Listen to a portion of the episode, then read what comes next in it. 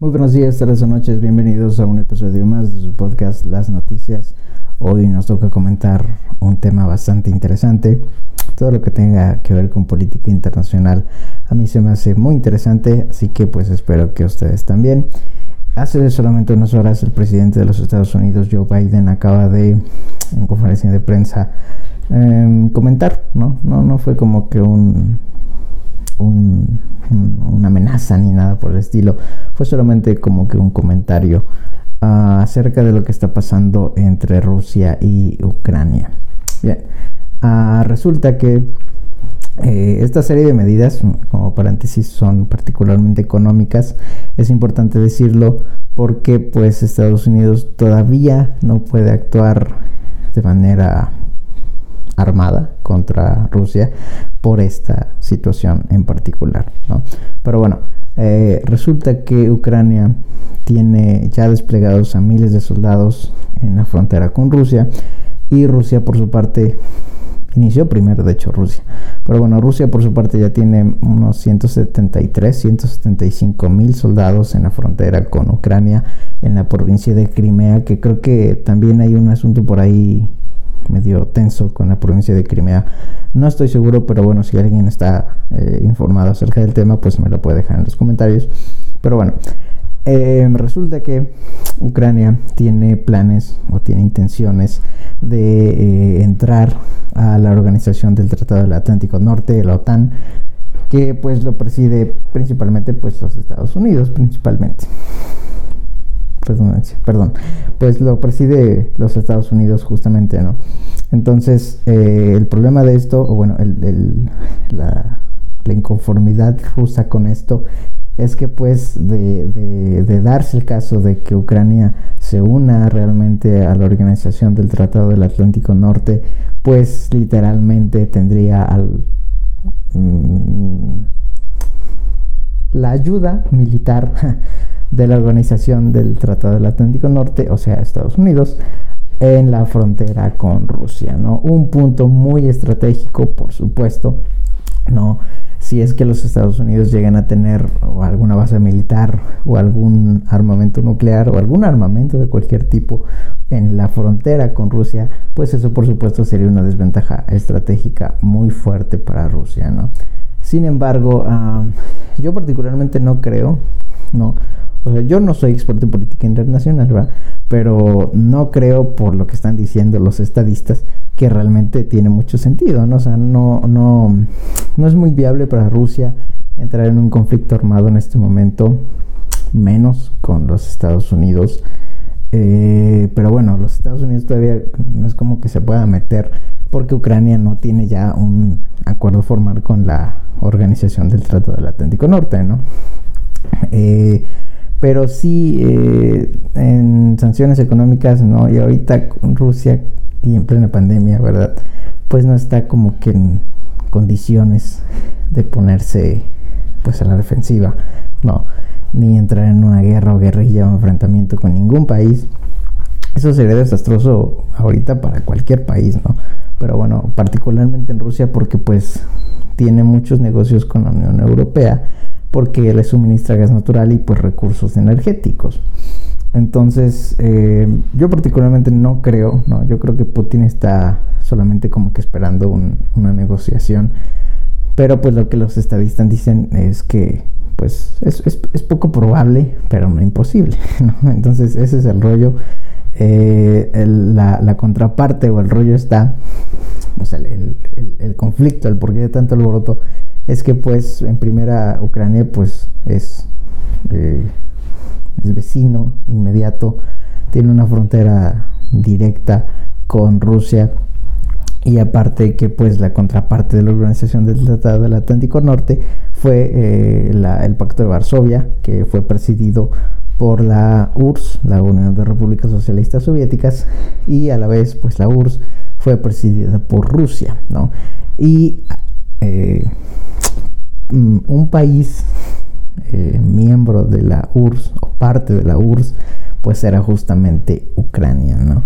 Entonces, eh, por supuesto que la, la, la, URSS ya está disuelta, sin embargo, pues Putin era de la KGB, o sea, mijos, ¿no? este vato sabe cosas, ¿no? Pero aparte, aparte de eso, pues realmente eh, tener al ejército de los Estados Unidos rozando con tu frontera, pues obviamente que no es conveniente, ¿no? Pero más allá, eh, pues el Parque de Varsovia ya no existe, pero la OTAN sí existe, ¿no? Entonces, de, cual, de, cualquier manera que llegue a, que llegue a ser el asunto, eh, no es conveniente para Rusia tener, tener el ejército de los Estados Unidos ahí en su frontera y Ucrania por su parte pues tampoco es como que sea un país militarmente débil, ¿no? Ya es un país muy avanzado y aparte de que es muy avanzado eh, no, no, no estoy seguro de muy bien su forma de economía y de gobierno, pero pues ya no es muy socialista, ¿no? Y aparte de eso, eh, simplemente no es, no es conveniente, ¿no? Entonces Joe Biden acaba de anunciar que tiene ya preparadas medidas, van a tener una reunión virtual en estos días, me parece que mañana, pero ya tiene preparadas ciertas medidas para decirle pues a Putin, mira mi hijo, pues bájale, ¿no? Porque la neta no te conviene y pues evidentemente que no le conviene, ¿no?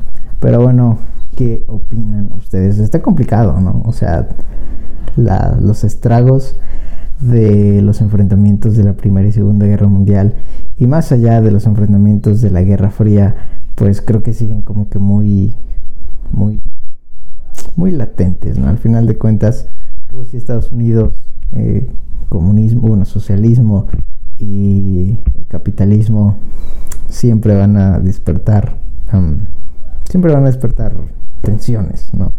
Pero bueno, no, eh, bueno, es poco probable realmente que haya un enfrentamiento armado. En el dado caso de que haya enfrentamientos armados, pues sería en particular entre Rusia y Ucrania. Y eh, Estados Unidos y toda la comunidad internacional, evidentemente, pues se le iría encima a Rusia, ¿no? Por estas, por estos actos, simplemente, bueno, no simplemente, ¿verdad? Pero pues solamente por una desventaja estratégica. Al final de cuentas, pues uno no es estadista, ¿no? O sea, hay muchas cosas más implicadas, por supuesto, pero bueno, el Kremlin está diciendo eh, que tiene, bueno, más bien el, Kremlin está diciendo que se está haciendo de la vista gorda, ¿no? Ellos niegan cualquier, eh, ellos niegan siquiera que tengan a su ejército en la frontera, pero pues la inteligencia de de Ucrania y de los Estados Unidos, pues ya sabe que sí están, ¿no?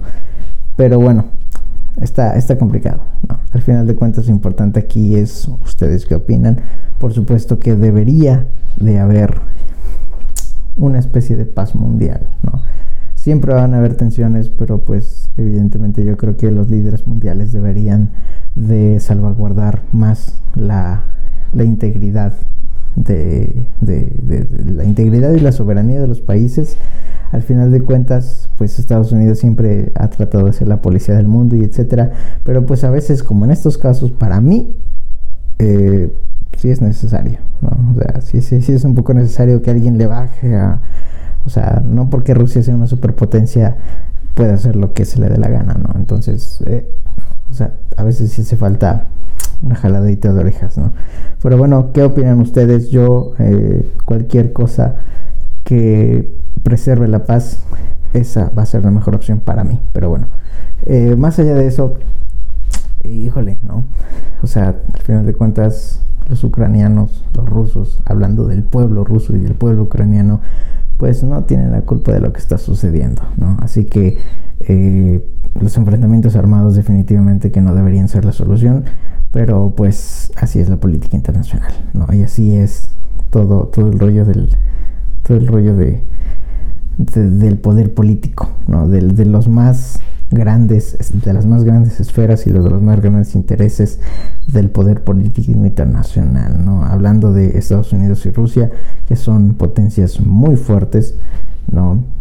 Eh, pues está, está pesado, ¿no? Pero bueno, esperemos que no haya ninguna guerra, esperemos que la paz mundial se preserve por lo menos por el momento. Y pues nos vemos en otro episodio. Hasta luego.